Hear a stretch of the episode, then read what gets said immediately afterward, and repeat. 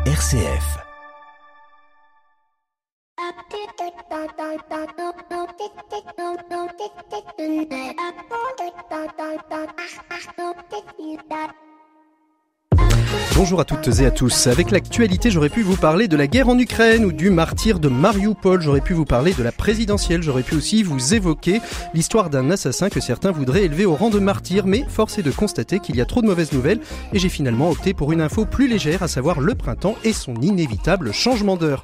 En effet, depuis 1976, afin d'encaisser le second choc pétrolier et faire baisser notre consommation d'énergie, a été mis en place une loi faisant que fin octobre et fin mars, nous reculions où nous avancions d'une heure. Vous noterez au passage qu'il ne s'agit pas d'une mesure écologique, mais d'une mesure économique. Cependant, elle est désormais remise en cause, enfin était remise en cause. Largement consultée, la population européenne avait opté pour une annulation de ce changement saisonnier en gardant définitivement l'heure d'été et ce à compter de mars 2021. Nous sommes en mars 2022. Pour quelles raisons est-ce que cela perdure? Selon l'Observatoire législatif européen, c'est une question d'harmonisation. Si l'heure d'hiver est maintenue, le jour pourrait se lever en milieu de matinée en Espagne alors que la nuit pourrait se terminer à 3 heures du matin en Pologne si l'heure d'été était privilégiée. Peut-être aussi par l'action d'un certain lobby qui ne voit pas d'un bon oeil le fait que nos jours soient rallongés ou raccourcis. En effet, si nous gardons l'heure d'hiver de manière permanente, ça signifierait pour le secteur hôtelier un coucher de soleil beaucoup plus tôt ou plus tard, ce qui pourrait nuire à l'activité économique de l'hôtellerie de plein air, mais aussi au bar, au restaurant, à l'activité balnéaire et montagnarde. Bref, vous l'aurez compris, la question énergétique est désormais au second plan, si tant est qu'elle fut au premier, puisqu'il s'agit désormais d'une question largement économique, sauf bien évidemment si on se met à travailler les questions de l'économie, alors là, on viendrait réconcilier les deux mondes. Bienvenue dans l'écho des solutions. L'écho des solutions. Patrick Longchamp.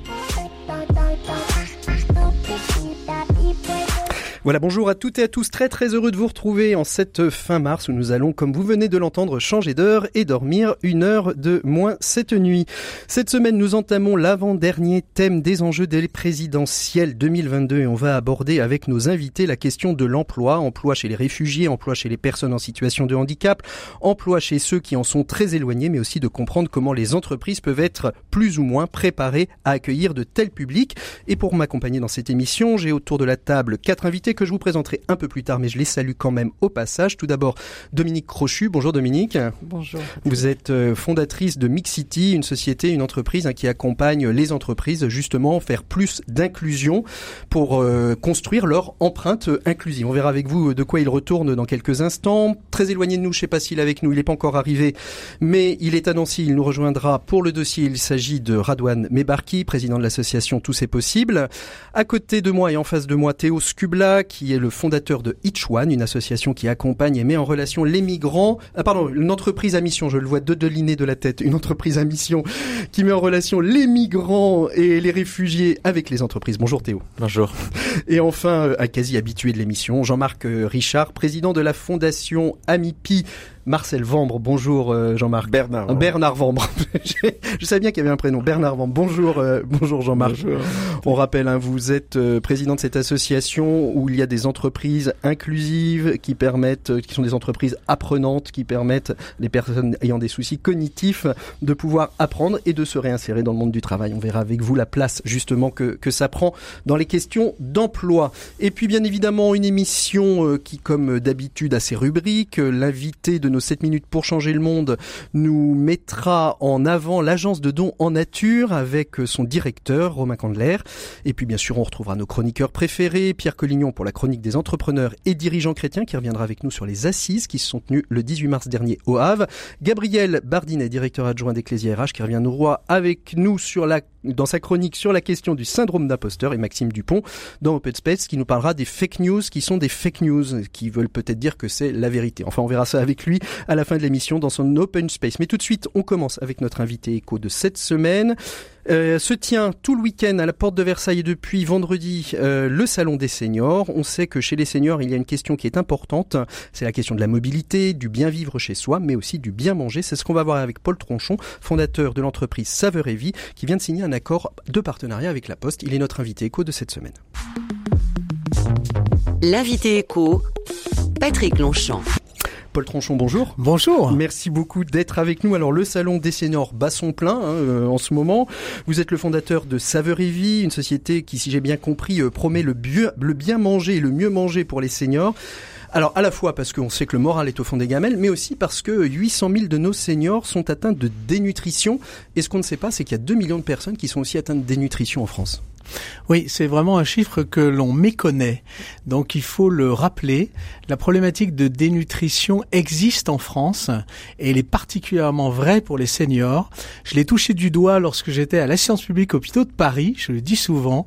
Les premières études datent de 20 25 ans et on s'étonnait de voir à quel point les seniors étaient atteints de dénutrition et particulièrement bien évidemment quand ils sont malades. C'est lié à quoi? C'est lié à un manque d'envie, c'est un manque de, de force physique pour euh, réfléchir, pour se mettre qu'est-ce que je vais euh, qu'est-ce que je vais manger? pourquoi on arrive chez les seniors à cette finalement cette forme d'abandon de la nourriture? Bon, déjà, déjà il y a le fait de tout simplement dire que la dénutrition, c'est le fait qu'on mange pas assez par rapport aux besoins. Mmh. Donc il y a déjà une notion d'idée reçue que le besoin des seniors est aussi important qu'une personne adulte en termes d'alimentation.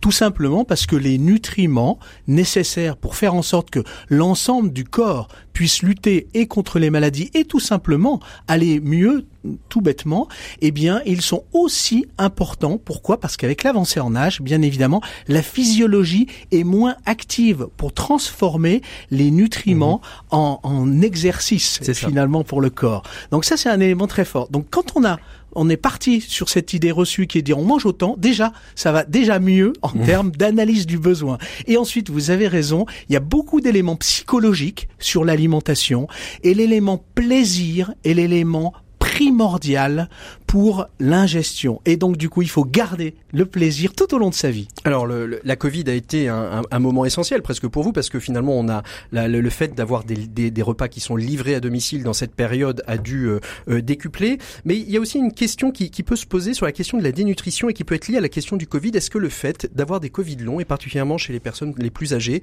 qui ont une perte de goût, d'odorat, euh, ne va pas accentuer cette, ce chiffre de la dénutrition parce que finalement, plus de goût, plus de goût à, de ce qu'on mange, plus d'envie. Euh, Est-ce que ça, ça, ça a pas accentué? Est-ce que vous avez vu quelques quelques éléments euh, là-dessus? Essentiel. D'ailleurs, on a lancé une, offre qui s'appelle Nutrition Plus à ce moment-là, mmh. tout bêtement, parce que il y a une conscience qui a été mise en place à ce moment-là. Tout ça, on le voit d'ailleurs. Hein. les gens ont sont amaigris pendant cette période-là, en tout cas pour les seniors, et le fait de ne plus avoir, évidemment, l'envie, le plaisir est relié au goût pour l'ensemble.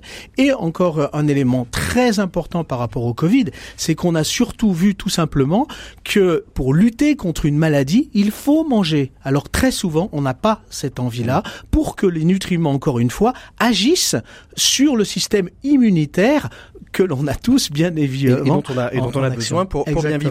Alors, euh, la, la, livraison de repas à domicile, et, et particulièrement euh, quand il s'agit des seniors, euh, et, a souvent été décriée. Comment, et, et, vous, votre, votre leitmotiv, hein, c'est vraiment du bon, du bien manger.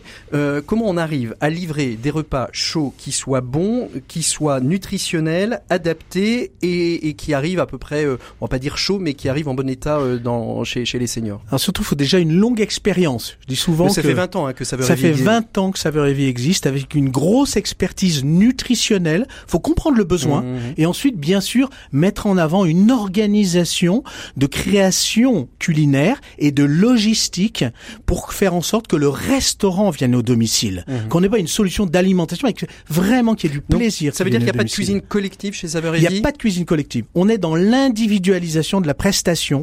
Il faut absolument comprendre que quelqu'un qui est à domicile et qui en plus est malade souvent ou sort d'une hospitalisation, il faut absolument que ce soit complètement adapté, complètement personnalisé. Il a envie d'avoir sa solution, pas la mmh. solution de tout le monde. Mmh. Donc ça, c'est un premier sujet. Donc le choix tout simplement. Et deuxièmement, bien sûr, avoir conscience d'avoir un repas plaisir, ça veut dire tout simplement avec un traiteur ou un cuisinier qui sache mettre en œuvre ce qu'aime la personne âgée. On a associé ces deux choses et on a trouvé bien sûr une organisation pointue au niveau logistique et c'est là qu'intervient la Poste. Bien sûr. Eh ben voilà, vous faites si vous faites mes transitions. Alors justement, ce, ce partenariat avec la Poste, euh, la Poste, on le sait, hein, depuis un certain temps, euh, on s'envoie moins de lettres, donc il faut retrouver équilibrer le business model. Donc ils ont, euh, ils se sont dit finalement, on ne livre pas que du courrier, donc on peut livrer des repas, on peut aussi livrer de la bonne humeur, puisqu'ils font aussi cet accompagnement dans les villes, mais aussi dans, dans le monde rural pour recréer du lien, donner des bonnes infos aux, aux familles qui sont éloignées. C'est naturellement que vous êtes dirigé vers la Poste. Comment s'est fait cette rencontre entre la Poste et Saveur et Vie? Euh, C'est vraiment effectivement une question de rencontre. D'ailleurs, au départ, euh, un besoin pour Saveur et Vie, pour aller, bien évidemment, de façon euh, très professionnelle au niveau logistique, parce que depuis longtemps, la Poste se pose la ah. question de sa transition, bien sûr. Et du coup, amener un colis et quelque chose qu'ils le font, qui était, ils sont les premiers en termes de livraison de colis. Amener un repas, c'est un petit peu différent. Donc, il a fallu du temps pour s'apprivoiser. Vous avez travaillé avec les équipes pour les former, pour former les, les, former, bien les postiers à, à ce, ce, lien, ce contact à avoir avec les personnes et pas simplement euh, jeter un repas sur une table euh, ou un paquet sur une table. Absolument. Alors il y a, y a une connotation dans la poste mm. qui est que les gens aiment la mm. poste. Mm. La population aime la poste. Du facteur, et surtout le vélo, facteur. De exactement. il y a un imaginaire qui est très bon et qui est très important en termes de marque parce que la marque, on peut en dire ce que l'on veut en termes de marketing, mais ça crée l'envie aussi. Et encore une fois, dans le repas, s'il n'y a pas d'envie, s'il n'y a pas de plaisir, il n'y a pas de consommation, donc on lutte pas contre la dénutrition. Et comment on arrive à, lier, euh, parce que du bon, du bien, du livré quasiment chaud avec euh, un facteur souriant euh, qui vient vous livrer un repas, tout ça, c'est un coût. Comment on arrive à maîtriser les coûts pour que ce soit pas, j'ai envie de dire encore une fois, uniquement pour les seniors les plus riches? Alors d'abord parce que effectivement, il faut déjà une prestation qui ait une certaine valeur, donc ça coûte effectivement. Mais cela dit, il y a beaucoup d'aides maintenant dans le cadre des services à la personne. Ça veut rêver est une entreprise de services à la personne comme la Poste. Donc la réduction d'impôts est un élément clé quand même du dispositif.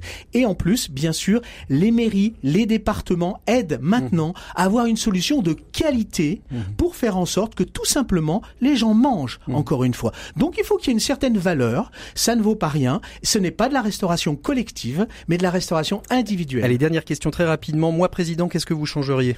Puisqu'on est dans une émission à thématique présidentielle. Ah, je ferai en sorte que tous les seniors aient accès à une alimentation de qualité parce que c'est le fondamental du fait qu'ils puissent vieillir à domicile. 97% des gens le souhaitent. Mhm. Donc il faut absolument qu'ils mangent bien, tout simplement. C'est ce que disaient nos invités dans l'émission spéciale sur le bien vieillir il y a euh, quelques semaines de ça. Merci beaucoup Paul Tronchon d'avoir été notre invité de cette semaine. On continue avec euh, Pierre Collignon qui nous rejoint d'ici quelques secondes pour évoquer avec nous les assises des EDC qui se sont tenues au Havre la semaine dernière et où nous étions d'ailleurs. Pour une économie du bien commun, la chronique des entrepreneurs et dirigeants chrétiens, Pierre Collignon. Voilà, et on retrouve Pierre Collignon que nous avions eu la joie d'avoir en direct et en studio la semaine dernière depuis Le Havre. Et j'imagine que vous allez nous parler de ces assises nationales des EDC, où en effet nous nous sommes retrouvés le week-end dernier. 1800 dirigeants d'entreprise nourris de la pensée sociale chrétienne, réunis autour du thème de l'espérance. Voilà qui doit laisser quelques souvenirs. Donc, quel bilan vous en tirez, Pierre? Objectivement, euh, c'est un émerveillement sur tous les plans. Les, conférenciers, les ateliers organisés, les temps de rencontres et de prières, les, repas, tout concourait à vivre un temps de profond ressourcement, alors même que nous vivons une période difficile sur fond de, de pandémie et de guerre en Ukraine, faut-il le rappeler. Mais ce qui m'a le plus profondément touché, c'est l'espérance. Car à force de vivre dans un monde euh, anxiogène, notre monde, on oublie trop souvent de mettre le Christ au cœur de nos activités de chef d'entreprise. Oh là là, voilà que, vous nous faites une crise de mysticisme, Pierre. Non, non, rassurez-vous, Patrick, ça n'est pas mon genre. Non, mais si par mysticisme il faut entendre cette capacité à reconnaître que nous ne maîtrisons pas tout, si le mysticisme consiste à vivre pleinement la dimension spirituelle qui est aussi à l'œuvre dans notre quotidien, alors oui, oui, je veux bien que l'on me traite de mystique. C'est en tout cas la force de nombreux témoignages que nous avons entendus, comme celui d'Audrey Catos, fondatrice de KLS Tunet, celui d'Hubert de Boisredon, patron d'Armor, ou, celui de Philippe de Chanville, créateur de Mano Mano, qui nous ont rappelé combien cette présence de Jésus dans leur vie d'entrepreneurs était centrale. Témoignages courageux, témoignages touchants par leur simplicité, mais aussi témoignages inspirants pour tous les dirigeants présents au Havre. Un autre thème euh, semblait central pendant ces assises où les questions environnementales ont souvent été abordées, contrairement d'ailleurs à la campagne présidentielle. C'est vrai que, là je ne me prononcerai pas, mais c'est vrai qu'en ce qui concerne les assises, euh, frustré par l'annulation de celle qui aurait dû se tenir à Montpellier en 2020 sur le thème de la maison commune, on peut dire que les questions de l'environnement, de l'écologie, du climat ont été souvent évoquées, avec la conviction profonde que malgré les difficultés économiques à venir, nous ne devons pas baisser la garde. C'est-à-dire bah, Comme vous le savez, pour certains, les conséquences économiques de la pandémie sont tellement énormes qu'il faut faire sauter toutes les barrières auxquelles on veut bien consentir en temps normal. Autrement dit, pour redémarrer une économie totalement atone, il faut s'affranchir de toutes les réglementations, redonner de la souplesse, faire confiance à cette fameuse main invisible du marché chère à Adam Smith et à ses disciples. Mmh. Mais heureusement, tous les patrons ne pensent pas de la même manière. Pour nombre d'entre eux, en tout cas ceux qui étaient présents, les entreprises ont une responsabilité qui va bien au-delà du seul critère économique. Car cette crise est aussi une occasion de travailler à un autre modèle de société dans laquelle l'économie doit jouer son rôle, bien sûr, rien que son rôle, mais, mais seulement son rôle. Une économie qui contribue à une transformation positive du monde. Oui, une économie qui travaille résolument à limiter ses impacts environnementaux, à lutter contre le, le gaspillage, à œuvrer pour plus de justice et d'inclusion sociale. Alors certes, il ne faut pas rêver. Nombreux sont ceux qui espèrent un retour à la normale, j'ai mis ça entre guillemets, mais n'en déplaise aux conservateurs, le monde qui vient, le, monde qui est en train de naître sous nos yeux, devra bâtir une économie plus raisonnable, une économie qui tiendra compte des limites effectives, non seulement de la planète, mais aussi de nos capacités humaines et de nos désirs. C'est inévitable. Alors avant, euh, avant la crise, la, question du sens avait déjà donc été au cœur des, préoccupations des entreprises. Selon vous, elle sera d'autant plus présente après? Je le crois, et, et surtout je l'ai encore mieux compris ce week-end en voyant la détermination des membres des entrepreneurs et dirigeants chrétiens. Alors certes, ils ne représentent pas toute l'économie française, mais leur conviction est forte et comme beaucoup de dirigeants, ils sont déterminés à se questionner sur la raison d'être de leur entreprise, à aborder sans tabou les problématiques sociales et environnementales, à se montrer inventifs, innovants et, à réfléchir à ce qui peut, à ce qui doit changer dans notre manière de travailler. Un monde s'achève, comme vous pouvez le voir, un autre est en train de, naître. Nous sommes d'une certaine manière dans les douleurs de cet enfantement qui nécessite du courage, du discernement, de la force et de l'espérance. C'est cela aussi que j'ai vu le week-end dernier au Havre. Merci beaucoup Pierre Collignon pour euh, ce retour sur euh, ces assises des entrepreneurs et dirigeants chrétiens qui se sont tenus au Havre euh, la semaine dernière. Nous, on continue. On fait une pause musicale dans l'écho des solutions. On retrouve tous nos invités où on va parler emploi, emploi chez les jeunes, emploi dans la mixité, emploi pour les personnes en situation de handicap. C'est le thème du dossier de l'écho des solutions. Et nous, Pierre, on se retrouve la semaine prochaine. À bientôt. Au revoir. Au revoir.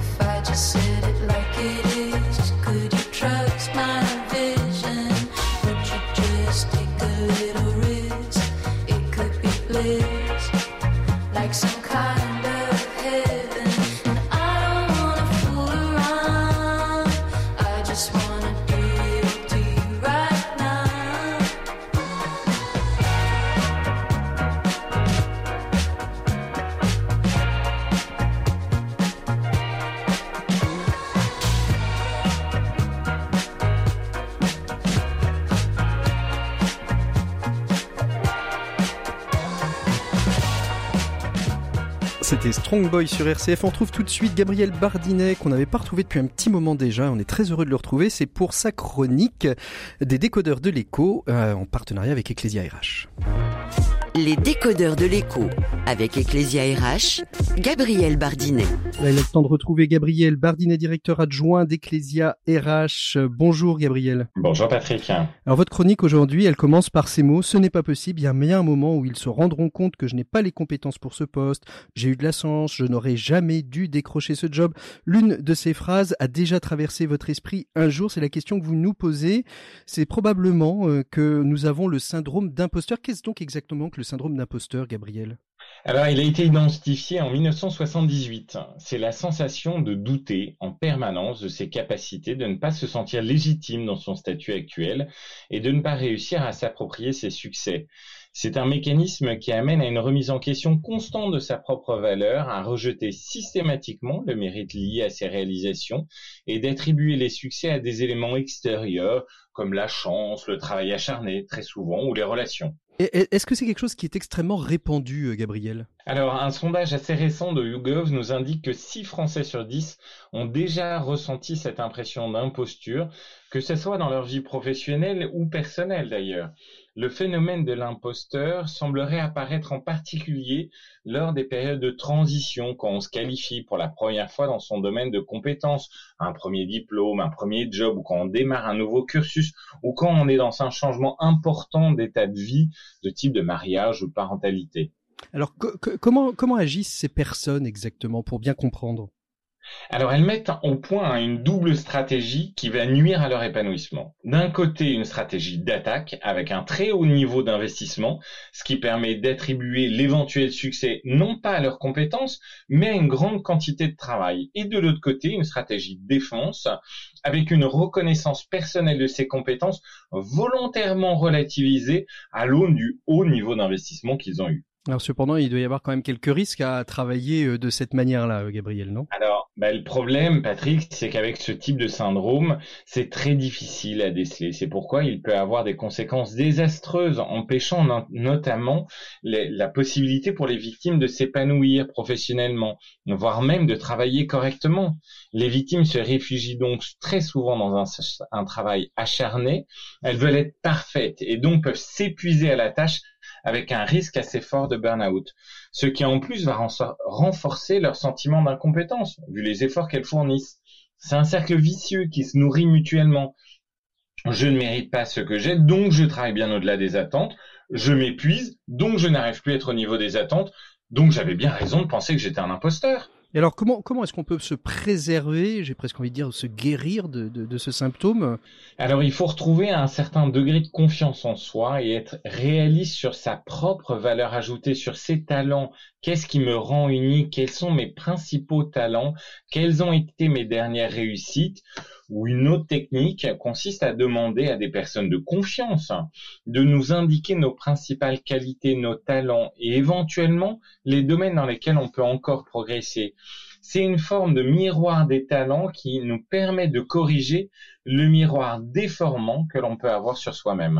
Merci beaucoup Gabriel. Si le doute euh, permet dans une certaine mesure de se dépasser et de progresser le phénomène de l'imposteur, lui fragilise durablement, pourrait-on euh, conclure. On se retrouve dans, dans quelques semaines. On a décidé que pour euh, le week-end des rameaux, on allait parler de management selon Jésus et on sera très heureux de retrouver une chronique d'Ecclésia RH d'ici quelques semaines. Et puis on se retrouvera aussi à la fin du mois, comme, tout, comme tous les mois. Merci beaucoup Gabriel. À très bientôt. On continue tout de suite notre émission de l'écho des solutions. Patrick Longchamp.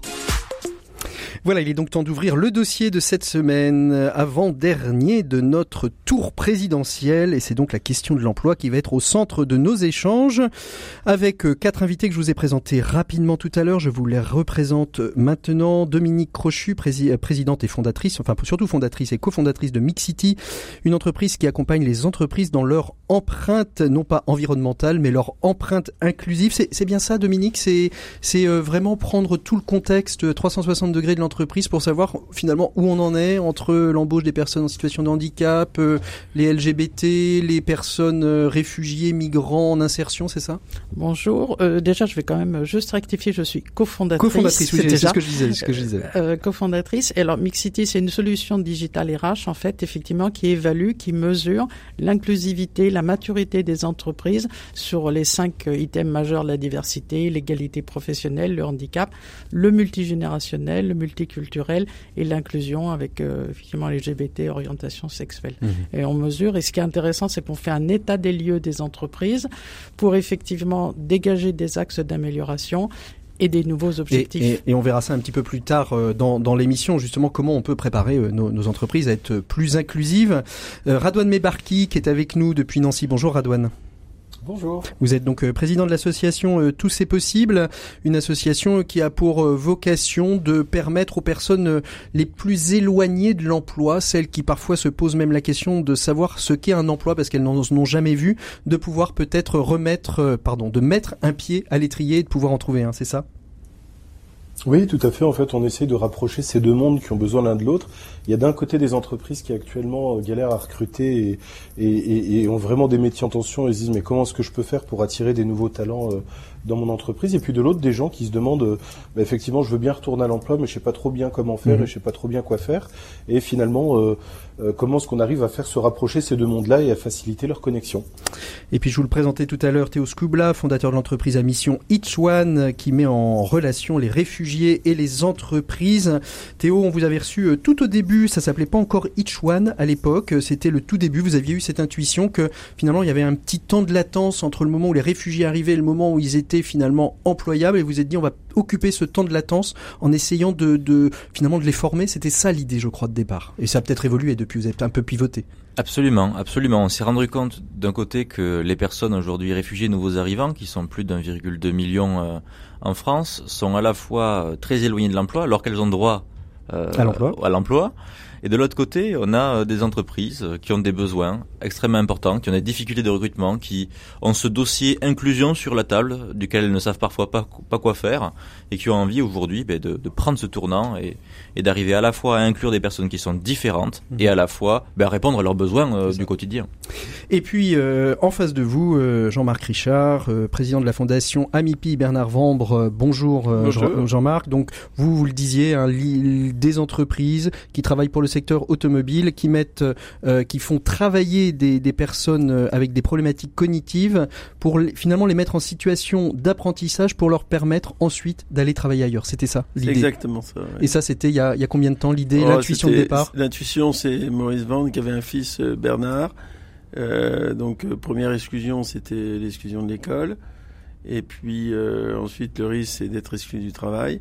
Et donc il s'est mis à s'organiser. Il a vu que son fils apprenait énormément grâce à des successions d'apprentissage. Et c'est notre vision en fait. Et c'est comme ça qu'il a construit. Euh... C'est que ces, ces lieux d'apprentissage euh, qui, qui, sont aussi des usines, c'est des lieux fantastiques qui permettent de développer le cerveau des gens. Pourquoi? Parce que le cerveau se développe à la périphérie. Alors, on va commencer avec vous, euh, Dominique Crochu, parce que je pense qu'on peut gloser sur la question de l'emploi, des réfugiés, du handicap, euh, des très éloignés de l'emploi pendant des heures. Mais si l'entreprise n'est pas prête à accueillir, c'est peut-être un peu plus compliqué. C'était ça, vous, vous, vous, en disiez quelques mots à l'instant, euh, l'idée de, de départ de Mix City, c'était de se dire, faisons le bilan de ce que l'on sait faire et comment est-ce qu'on met l'entreprise en ordre de bataille pour pouvoir faire mieux. Oui, c'est ça. L'intérêt, c'est de faire effectivement cette cartographie à 360 degrés sur les cinq items dont que j'ai évoqués, et surtout, en fait, d'être nous-mêmes inclusifs, c'est-à-dire de faire progresser l'entreprise. On peut pas échouer avec Mixity. On vous prend là où vous en êtes et on vous emmène plus loin. Enfin, on l'espère. enfin, on l'espère. Et je pense que ça, c'est important parce qu'on regarde effectivement les process euh, côté euh, RH, si effectivement euh, toutes les données sont bien en ordre pour avoir, euh, mmh. je dirais, cette inclusion plus facile au, au, niveau du recrutement, mais aussi déjà en interne. Il n'y a pas non plus que le recrutement. Il faut bien penser aussi qu'il y a un C'est ça, la question, on prépare, quand je dis on prépare l'entreprise, on prépare pas uniquement euh, l'accueil, on prépare aussi euh, euh les, les, les, salariés, les collaborateurs. Parce que pour certaines entreprises, euh, on, on, est dans des dans des cultures d'entreprise qui fait que c'est compliqué de changer finalement un ADN. Je parle souvent de l'ADN des associations et des entreprises. On a posé un ADN à un moment donné et puis finalement petit à petit au fur et à mesure des années on est toujours resté sur ces mêmes modes de fonctionnement. Alors c'est pour ça justement qu'on propose à la fois ce volet je dirais de côté entreprise de d'examiner tous les les, les, les ressources qui sont mises en avant mais aussi on fait aussi un sondage collaborateur parce qu'en fait si on n'a pas ce miroir enfin cette empreinte miroir entre ce que fait l'entreprise et le ressenti des collaborateurs et collaboratrices, c'est plus difficile. Donc maintenant, on a effectivement cette vision globale. Alors pour le coup, vraiment à 360 mhm. degrés côté employeur. Alors qu'est-ce qu'on peut dire les, les, entreprises que vous avez pu accompagner? C'était des entreprises qui étaient déjà prêtes. C'était des entreprises qui euh, avaient un gros chemin à faire. Il y en a qui ont fait du chemin. Qu'est-ce qu'on peut dire concrètement parlant? Qu'est-ce qui s'est passé depuis le lancement de Mix City et des entreprises que vous avez pu accompagner? Oui, ben côté là aujourd'hui, on a presque 100 entreprises. On, on voit les, les, les, trois, les, je dirais, ça fait la troisième fois que certaines sont évaluées. On voit les progrès. En fait, ça leur a donné souvent des bonnes idées de suivre des indicateurs, puisqu'en fait, je, dis, je parlais d'une empreinte sociale, mais il faut aussi des indicateurs, des scores pour pouvoir progresser. Mesurer, c'est vouloir progresser. Et j'aimais bien ce que disait Théo tout à l'heure en disant, quelquefois, ils savent pas comment euh, comment s'y prendre. En fait, mmh. les entreprises sont de bonne foi et font, elles font des choses bien souvent sans le savoir. et c'est là où vous êtes complémentaires finalement. Absolument. Et est-ce que ça veut dire Théo, par exemple, que lorsque vous sentez qu'une entreprise est pas euh, est pas mûre, vous allez l'envoyer à, Dominique, à Mix City, pour lui dire écoutez, euh, posez le bilan, voyez ce qui reste à faire, et puis peut-être qu'on se revoit dans six mois, un an. Absolument, c'est intéressant de marcher comme ça et on est vraiment très complémentaires. C'est-à-dire que nous, euh, on a aussi, comme Mixity, cette volonté de prendre l'entreprise là où elle est, parce que notre conviction, c'est que c'est par la rencontre et de manière très concrète et pragmatique que les choses se changent. Hmm. On rencontre beaucoup de collaborateurs au départ qui euh, pensent que notre sujet est un sujet juste social qui n'a rien à voir avec leurs besoins du quotidien, et puis se rendent compte que ça peut aussi les concerner, répondre à leurs besoins, hmm. et en fait être extrêmement motivant pour eux et pour leurs équipes. Et là, c'est gagné. Radouane, euh, vous nous, vous nous écoutez. La, la, la, question de la préparation de l'entreprise, elle doit être centrale aussi. On n'en voit pas vous disiez qu'aujourd'hui vous étiez euh, missionné euh, par, le gouvernement pour justement redonner, retrouver euh, des dynamiques de, stages, de stages pré-emploi, de découverte de l'emploi et des métiers. on peut pas envoyer n'importe qui dans n'importe quelle entreprise. On peut envoyer n'importe qui éventuellement, mais pas dans n'importe quelle entreprise. C'est d'ailleurs le rêve de notre société, ça serait de pouvoir envoyer n'importe qui, comme, une, comme dans le slogan d'une célèbre chaîne de restauration rapide, de dire venez comme, vous êtes. Parce que finalement, en fait, il s'est passé un retournement de monde extraordinaire. Il y a encore malheureusement des entreprises qui ont l'ancien logiciel, c'est-à-dire qu'elles pensaient qu'en mettant un coup de pied dans un arbre, il y avait dix candidats euh, qui tombaient et, euh, et qui pouvaient venir. Mais là, en fait, il s'est passé complètement l'inverse. Les entreprises, surtout sur les grands métiers en tension, comme l'hôtellerie, restauration, industrie, euh, métier du bien vieillir, etc., elles galèrent à trouver des collaborateurs. Et on a des collaborateurs qui aujourd'hui se posent la question surtout pour des jobs euh, pas très bien rémunérés et puis des jobs pas très marrants à faire, de dire mais est-ce que j'ai vraiment envie d'aller faire ça? Et finalement, euh, qu'est-ce qui me donnerait envie de venir passer ma journée à faire ce job-là? Donc aujourd'hui, il y a vraiment un changement de paradigme qui se fait en se disant bah oui, est-ce que est-ce que l'entreprise n'a pas la main sur ce rôle clé mmh. de se rendre sexy et attirante pour que des gens aient envie de venir passer les trois quarts de leur temps réveillés à faire un travail euh, dans une entreprise pour, pour un job qui n'est pas très marrant. Donc ce qui peut être très cool, c'est de dire à des gens venez comme vous êtes, parce que finalement l'entreprise a été préparée pour vous recevoir. Moi je sais c'est quoi. En gros c'est comme si demain euh, Patrick vous m'envoyez votre gamin dans mon entreprise pour lui faire découvrir mon métier. On est d'accord que ça serait complètement stupide de lui demander s'il est motivé à faire ça alors qu'il l'a jamais fait. C'est ça. Par contre ce que je peux faire c'est lui montrer l'entreprise, lui montrer nos valeurs, lui montrer en quoi consiste le job. Et si c'était votre gamin, bah, je lui dirais bah écoute est-ce que ça te branche ou est-ce que ça te plaît? S'il me dit non, ça doit être un problème pour personne parce que peut-être que le lendemain, mhm. il ira chez un autre copain pour euh, à vous pour tester un autre métier. Mais en vrai, si ça lui plaît et que ça l'intéresse, eh ben, pourquoi pas continuer? Peut-être accompagner quelqu'un pour voir, d'avancer un petit peu. Et, et, finalement, le rêve dans tout ça, c'est de se dire bah, que pour ceux dont le, le père ces personnes et qui n'ont pas de réseau, comment est-ce qu'on peut demain offrir ça à un maximum de nos concitoyens, euh, d'aller juste se tester dans une entreprise et voir si ça leur plaît de faire ce boulot-là? Ce qui me ce qui me permet de, de, de, de redire cette parole du grand philosophe Johnny, hein, il faut donner l'envie d'avoir envie.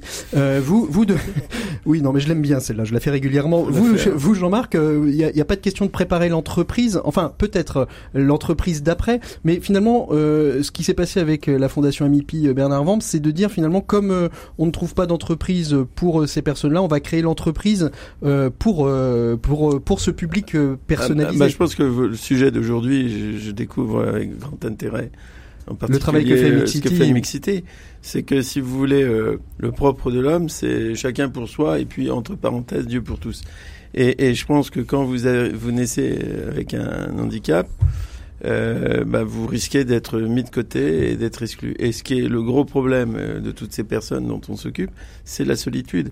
Donc c'est pour nous ce qui est très important, c'est de rendre les organisations apprenantes et Mm. puis ce mot très à la mode euh, inclusive. C'est-à-dire qu'en fait, alors forcément, alors nous on a des scientifiques euh, de renom qui viennent travailler chez nous. Ils passent une année d'abord à observer, puis ensuite ils trouvent des choses euh, et, et, et on les met en place. Euh, la dernière chose qu'on a qu'on a trouvé, c'est qu'en fait, et j'aime beaucoup ces notions de désir, etc., ou de Johnny. L'entreprise désirable, on, a, on Et alors, c'est que on apprend si on transmet des choses par par ce désir d'apprendre. Mm. Et en fait, nous, notre sujet, ça va être quoi? Et je pense que c'est à peu près tous pareil. C'est de développer des modèles. Et des modèles, c'est des gens forcément compétents. Et on va travailler la compétence, bienveillance, désirer en transmettre, et surtout gérant euh, collectivement le poison de la rivalité. Dominique Rochu, j'ai une question en écoutant euh, ce que disait euh, Jean-Marc Richard à l'instant. Est-ce que, alors, elles sont peut-être pas encore venues vous voir, mais peut-être qu'elles sont à, démarcher, les ESAT, les CAT, les entreprises d'insertion, elles ont aussi un travail à faire sur la question de, de, l'inclusion. C'est pas parce qu'elles ont une part de leur activité qui est l'inclusion qu'elles sont, qu'elles sont parfaites et qu'elles n'ont pas à s'améliorer? Oui, mais ça, ça, c'est tout à fait vrai. En fait, on est toujours un peu dans nos silos, euh, quoi que ce soit.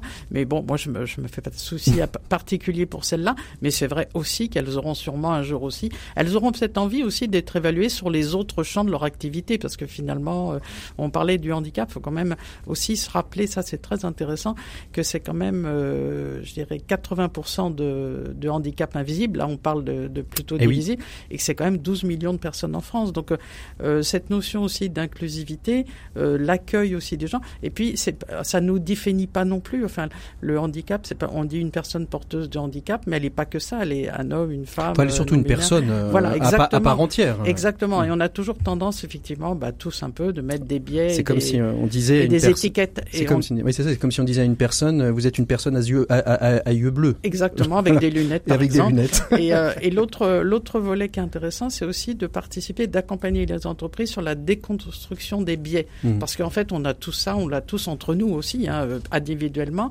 Et euh, là aussi, c'est un travail qu'on fait les entreprises qui veulent aussi aller plus loin sur les stéréotypes et les biais, sur tous les toutes nos différences et toutes nos mixités plurielles. Théo, quand les réfugiés arrivent, et je suppose qu'en ce moment vous êtes euh, vous êtes aux commandes euh, un peu de, de, de, de cette question, puisque avec euh, le flux, alors vous disiez un million deux de migration à peu près hein, de, de réfugiés chaque année qui arrivent sur le territoire. C'est le total aujourd'hui en France. 1,2 C'est million de personnes sont réfugiés. et nouveaux arrivants qui recherchent un emploi. Et je suppose qu'en ce moment, avec avec l'Ukraine, vous êtes largement euh, sollicité.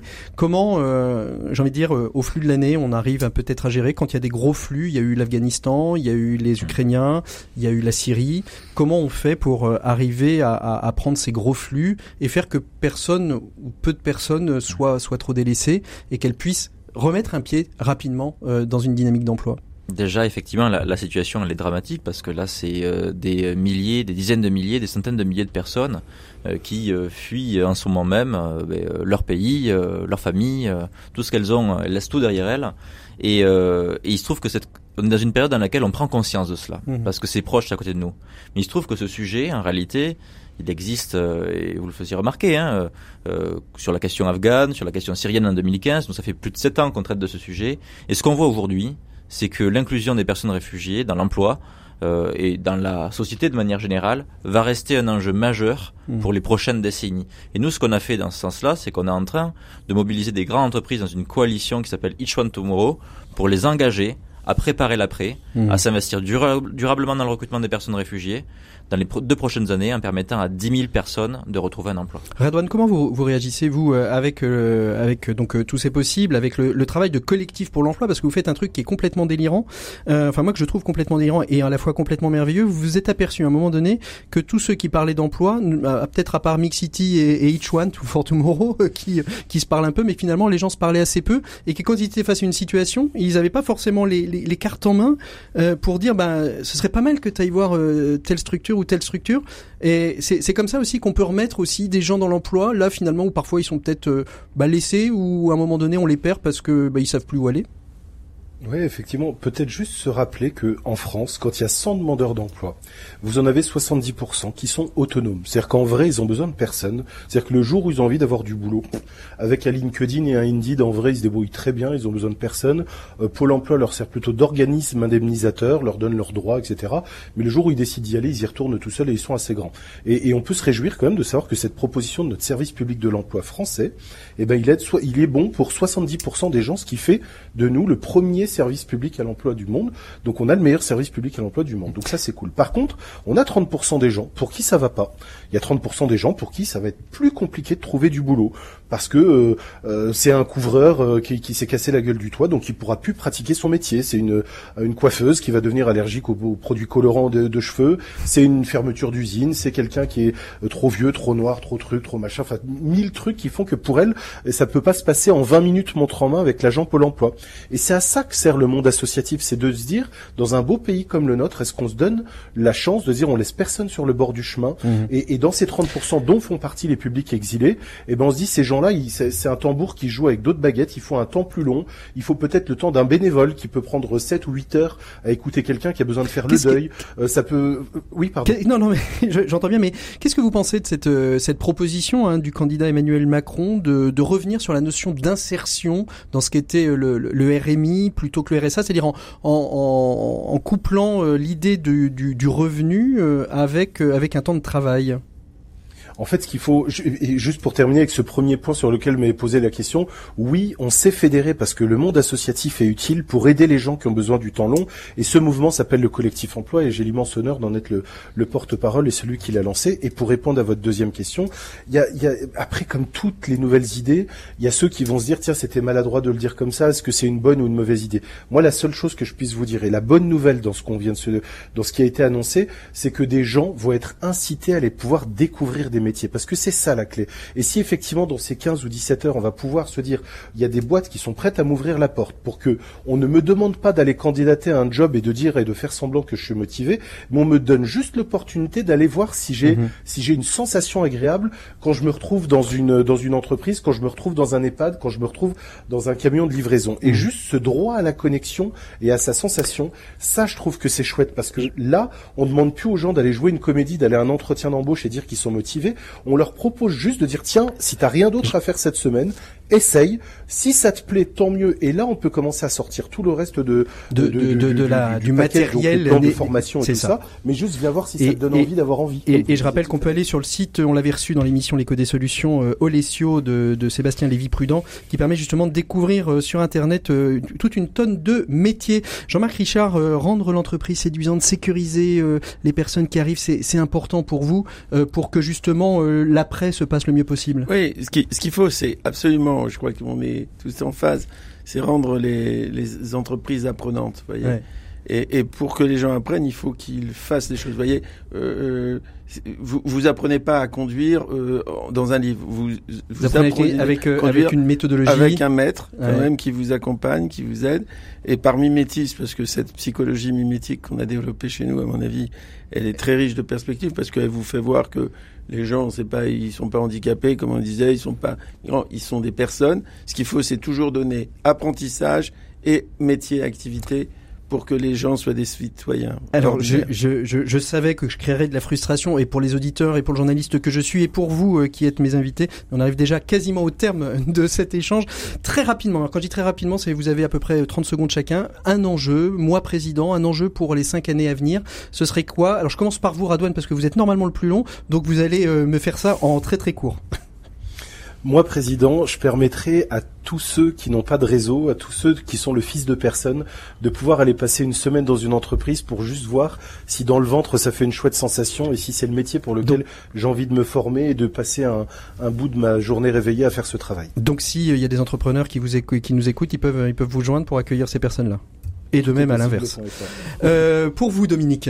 Alors euh, moi, présidente, euh, je pense que je prendrai l'inclusion comme euh, grande cause du quinquennat. L'inclusion comme grande cause du quinquennat. Très bonne idée. Pour vous, euh, Jean, Jean-Marc. Alors moi, ce serait très simple, c'est de mettre dans toutes les petites villes de 50 000 habitants une usine apprenante et inclusive qui permette à des gens qui sont très exclus du travail et des apprentissages de venir justement sur euh, se reconnecter. Se reconnecter à, les autres. Et pour vous, euh, Théo, votre mesure euh, phare, euh, si vous étiez président? Ce qui est déjà beau aujourd'hui, c'est que les entreprises veulent s'engager d'un côté et que les talents sont là de l'autre côté. Souvent, ils ne se rencontrent pas. Euh, et je pense que moi, président, je simplifierai tous les dispositifs aujourd'hui de formation pour qu'ils soient encore plus simples, fluides pour toutes les entreprises mmh. et qu'elles puissent on parlait de désirabilité de l'entreprise pour les personnes, mais aussi plus simplement comprendre que ces personnes, mmh. elles sont aussi désirables pour elles. Sur la question de la mixité, Dominique, euh, c'est quoi, c'est quoi l'enjeu aujourd'hui euh, qui, est, qui Vous parliez donc de, l'inclusion, mais est-ce qu'il y a un enjeu dans, l'ensemble de ces cinq piliers que vous nous avez évoqués qui est encore plus important et qui, est vraiment un enjeu pour la pour les, cinq ans à venir? Franchement, pour les cinq piliers, ils sont euh, pour moi indissociables. Parce ils sont indissociables. Ah oui, ils sont indissociables. Il faut les prendre tous ensemble, tous sinon ensemble, rien. sinon rien. Voilà. Exactement. Mais ce sera le mot de la fin. Merci à tous les quatre. Merci d'avoir accepté d'échanger sur la question de l'emploi. Nous, on se retrouve la semaine prochaine dans un prochain dossier et on retrouve tout de suite euh, surtout euh, Maxime Dupont et son open space aujourd'hui. Il nous évoque les fake news de fake news, c'est-à-dire la vérité. Open Space, Maxime Dupont. Et comme toutes les semaines, on retrouve Maxime Dupont et sa chronique Open Space. Bonjour Maxime. Bonjour Patrick. Merci beaucoup d'être avec nous. Alors cette semaine, vous avez décidé euh, peut-être euh, aussi de faire un droit de réponse comme l'année dernière, la semaine dernière, pardon. Non, alors non, non. Cette semaine, c'est le moment du coup de gueule. Forgive my French, mais un coup de gueule contre toutes ces fake news qui envahissent nos fils d'actualité et qui brouillent notre perception de la vérité. Alors, de quelles fake news voulez-vous nous parler exactement, Maxime? Parce qu'il y en a beaucoup. Ouais, il y en a beaucoup, mais alors cette semaine, les fake news volent en escadrille. C'est même la semaine des infos bidonnées. Je commence avec cette information proprement hallucinante et pourtant relayée par la plupart des grands médias. Information selon laquelle un grand cabinet de conseil américain rempli de têtes très bien faites, conseillant les plus grandes entreprises et l'État jusqu'au cœur même du gouvernement, à l'endroit où se prennent les décisions les plus importantes pour nos concitoyens. Information donc selon laquelle ce grand cabinet de conseil n'aurait pas payé un seul centime d'impôt sur les sociétés depuis dix ans mais alors qui peut bien croire cela? On nous prend vraiment pour des êtres absolument crédules. Ce cabinet est peuplé de gens très intelligents. Il accompagne le gouvernement sur la juste utilisation des deniers publics. Ils ont des bases de données ultra complètes, ils facturent très cher des conseils aux entreprises pour que ces entreprises s'engagent dans la voie de la responsabilité, de l'exemplarité, du sens, du développement durable, de l'inclusion, et ils feraient de l'évasion fiscale voyons un peu de sérieux. Il est impensable d'imaginer qu'ils acceptent euh, d'échapper ainsi à toute justice sociale et que par des montages fiscaux scandaleux, ils s'exonèrent de participer au financement du système qui le nourrit. Vraiment, c'est fake news. en effet, Maxime. Et ça ne peut être qu'une fake news. Euh, autre exemple, vous, vous citez pas le cabinet, on peut le citer quand même, hein, parce que c'est oui, un McKinsey. McKinsey, on, l'a bien commenté dans les médias. Alors, est-ce que vous avez d'autres exemples de fake news, Maxime? Oui, alors une, une, autre, une autre rumeur absolument ridicule, mais alors complètement ridicule, qui a affirme que les conclusions des travaux de milliers de scientifiques à travers le monde sur les effets des activités humaines sur l'évolution du climat auraient été publiées et que ces conclusions seraient absolument aussi claires qu'alarmantes, mais laisseraient peut-être la porte ouverte à un espoir raisonnable pour éviter euh, l'emballement du, climat. Alors bon, soyons sérieux deux minutes. Si un tel rapport existait, on en parlerait tous les jours, tout le temps, partout. Nous voilà donc à nouveau face à une fake news, une fake news absolument lamentable, Comment imaginer en effet que le monde entier, les médias, les gouvernements et les entreprises ne prendraient pas ce rapport très au sérieux et ne se mettraient pas immédiatement au travail pour dessiner collectivement un avenir qui nous permette d'échapper au désastre Alors en effet Maxime, cela semble très peu probable, impossible même, vous avez raison. Alors donc une troisième fake news pour conclure cette chronique? Oui, alors on m'a dit que toutes les personnes qui avaient été nommées dans l'un de ces classements dont la presse a le secret, vous voyez les, le classement des leaders de demain? Ah, J'y suis pas. Eh ben, ouais, non, ben moi non plus. Alors tous ces tous ces leaders de demain, ils auraient euh, publié sur LinkedIn des posts pour relayer la présence, leur présence dans ce classement des puissants, et que dans tous ces posts, il paraît qu'ils diraient tous qu'ils sont extrêmement humbles devant cette récompense. Euh, ils publient donc des posts pour dire à tout leur réseau qu'ils sont humbles. voilà. Et en plus en anglais. Donc alors, une fois de plus, c'est évident, c'est une fake news. Les fake news, c'est vraiment euh, comme d'autres choses. Ça ose vraiment tout. Mais heureusement, dans ce marasme, il y a votre émission, Patrick. votre émission qui est un peu comme une lumière dans l'obscurité, puisque dans l'écho de solution, pas l'ombre d'une illusion. c'est ça.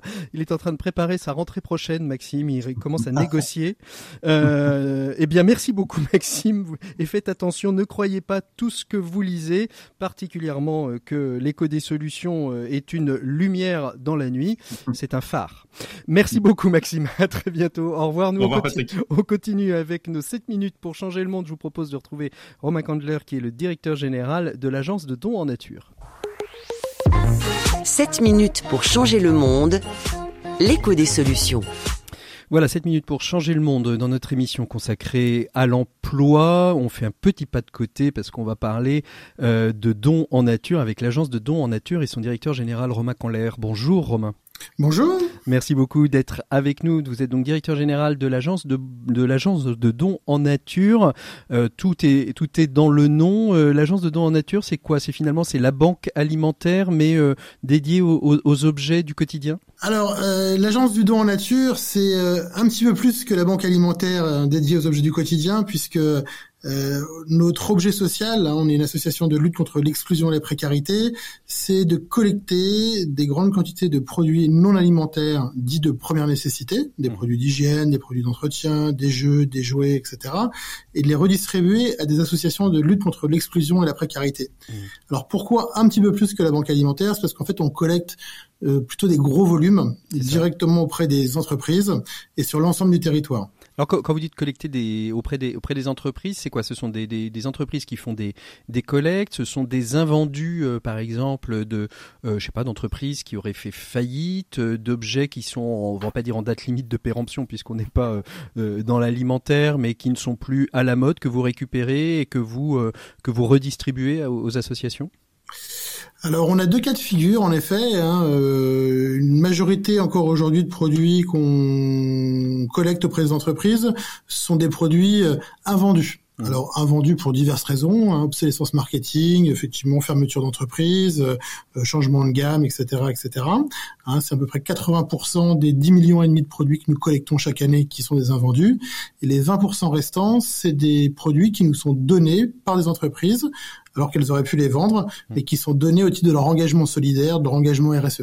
On vient de parler, Romain Candler, dans, l'émission de la question de l'emploi. Comment est-ce que vous intervenez? On sait que euh, particulièrement le, confinement a mis en avant euh, des, précarités, précarités euh, informatiques, des précarités numériques, souvent, soit pour des étudiants qui avaient des besoins de, se digitaliser chez eux, soit des salariés qui avaient peut-être pas les moyens et les entreprises pas forcément les moyens. Comment, comment vous intervenez sur cette question de l'emploi ou du premier emploi où il faut pouvoir aussi s'équiper un peu comme on fait son cartable quand on c'est la rentrée des classes. On a un nouveau job, on est euh, on est issu de l'immigration, on n'a pas tous les éléments. Vous intervenez sur ces questions-là?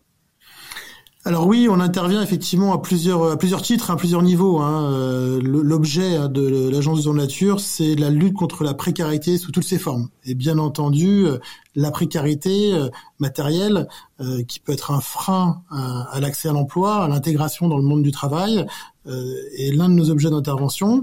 Et donc, euh, notre action va passer par le, soutien à des associations qui vont accompagner des gens qui sont des travailleurs précaires. Mhm. Donc, ça peut être dans ce cas-là des épiceries sociales et solidaires. Donc, on va accompagner euh, ces gens en redistribuant des produits du, du, du, quotidien, des produits courants. On est amené aussi à, à appuyer des associations euh, qui œuvrent pour l'insertion par l'activité économique, en leur redistribuant des, euh, équipements de travail, par exemple. Et puis, bien entendu, on est amené, euh, en effet, à accompagner des populations en situation de précarité telles que les étudiants, hein, que vous mentionniez tout à l'heure. et là aussi, on leur délivre à la fois des produits de nécessité courante comme les produits d'hygiène, mais aussi des produits numériques ou des produits culturels ou euh, des produits des fournitures scolaires par exemple. Vous avez ce qu'on appelle un entrepôt école. Qu'est-ce que c'est exactement l'entrepôt école, euh, Romain Candler et en fait, les, les, les, produits que nous collectons auprès des entreprises donatrices, hein, donc on collecte, comme je disais tout à l'heure, environ 10 millions et demi d'unités de produits auprès d'à peu près 250 entreprises donatrices. La plupart de ces produits transitent par notre base logistique principale, qui se trouve dans le nord de la France, au sud de l'île, et qui est donc un entrepôt école. Pourquoi école? Parce qu'on accueille chaque mois une dizaine de personnes éloignées de l'emploi qui viennent se former au métier de la logistique et qui viennent notamment passer un, titre RNCP d'opérateur logisticien polyvalent. Donc on, on, accompagne ces gens vers le retour à l'emploi par l'intermédiaire de notre activité logistique. C'est-à-dire qu'en fait, vous profitez euh, de votre, euh, vous profitez de, de, de, la dimension logistique finalement pour mettre euh, ces, ces personnes en précarité dans une situation d'apprenant et de pouvoir se réinsérer dans, se réinsérer pardon dans le monde du travail. Absolument, absolument. En fait, le, le constat qu'on a fait il y a quelques années maintenant, c'était, on, on, avait nous de toute façon la nécessité d'entretenir, de, de, de, faire tourner une chaîne logistique à la fois complexe et euh, très proche finalement de ce qu'on connaît dans le monde de l'entreprise, hein, dans les, les, les, grandes entreprises logistiques ou de distribution que, que tout le monde connaît.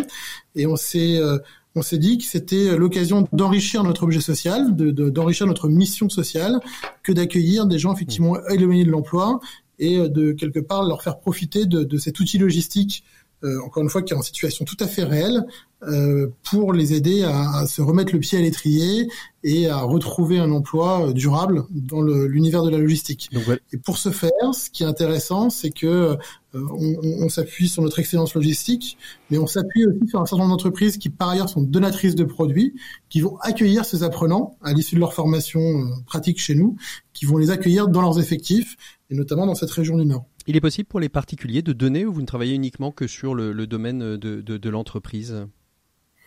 Alors nous-mêmes, agence du don nature, euh, on a plutôt un modèle de, de, de, de volume, hein, c'est-à-dire qu'on capte de grandes quantités de produits, un peu plus de 10 millions et demi, comme je, l'évoquais tout à l'heure.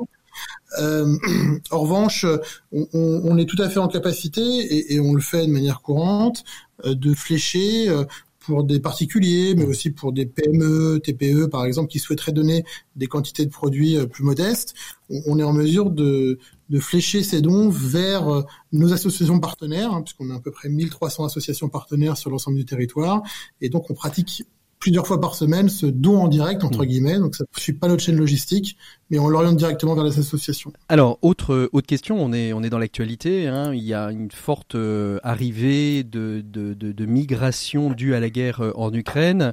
Il n'y a pas que la guerre en Ukraine avec euh, avec les migrations bien évidemment. Mais aujourd'hui vous avez des besoins auxquels vous devez répondre euh, pour l'agence de dons en nature qui sont des, des, des, besoins urgents sur lesquels on pourrait vous aider et profiter de cette de cette interview peut-être pour euh, dire quels sont vos besoins aujourd'hui? Ou le besoin des associations? Oui, alors c'est vrai qu'on on est beaucoup sollicité hein, par les associations qui vont être euh, euh, euh, qui vont devoir accompagner hein, ces, déplacés ukrainiens. Là, les besoins qu'on a à l'heure où on parle, c'est vraiment des besoins de produits d'hygiène courante, qui ont besoin vraiment de ces produits de très première nécessité. Mmh. par la suite, on aura besoin plutôt de vêtements, de produits culturels, d'équipements de la maison, mmh. de produits d'entretien, ce qu'on collecte par ailleurs. Mais là, l'urgence hein, de, de, de, de ce mois de mars 2022, c'est vraiment de trouver ces produits d'hygiène courante. On aurait pu euh, aussi évoquer euh, l'étude réalisée euh, en partenariat avec l'IFOP et l'Institut Jean Jaurès. Hein. Un Français sur trois est en situation de précarité, c'est un chiffre important. Et vous avez le, le sentiment, peut-être pour conclure notre entretien, que c'est un chiffre qui va progresser avec cette inflation et peut-être même cette récession que risque de connaître la France?